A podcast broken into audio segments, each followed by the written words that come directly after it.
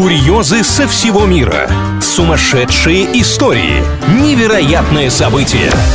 Новостная шелуха на правильном радио. Всем привет, с вами Илья Андреев. Впереди подборка новостей о реально произошедших странных, нестандартных ситуациях. Стартуем с номинации «Я ухожу красиво». В Новой Зеландии преступник устал прятаться от правосудия и решил сдаться полицейским. Сделал это максимально эффектно. За день до появления в участке угощал своего адвоката шампанским с устрицами, мол, спасибо за все, а к полицейским прилетел на специально арендованном для такого случая в вертолете. Что было дальше не сообщается, но хочется верить, что стражи порядка встречали его хлопушками, серпантином и аплодисментами.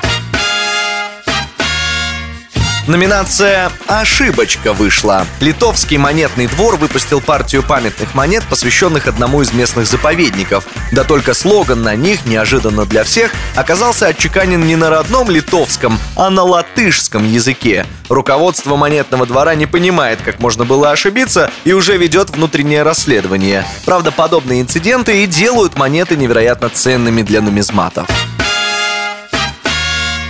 Финалем номинаций «Доверяй, но проверяй». В Зимбабве мошенник заработал 40 миллионов долларов на доверии властей. Мужчина представился сотрудником компании Windows, которого в страну прислал лично Билл Гейтс, чтобы переустановить винду на компьютерах государственного аппарата. Зимбабвийцев ничего не смутило, и они подписали договор. Вопрос один. А что, так можно было? На этом на сегодня все. С вами был Илья Андреев. Будьте здоровы.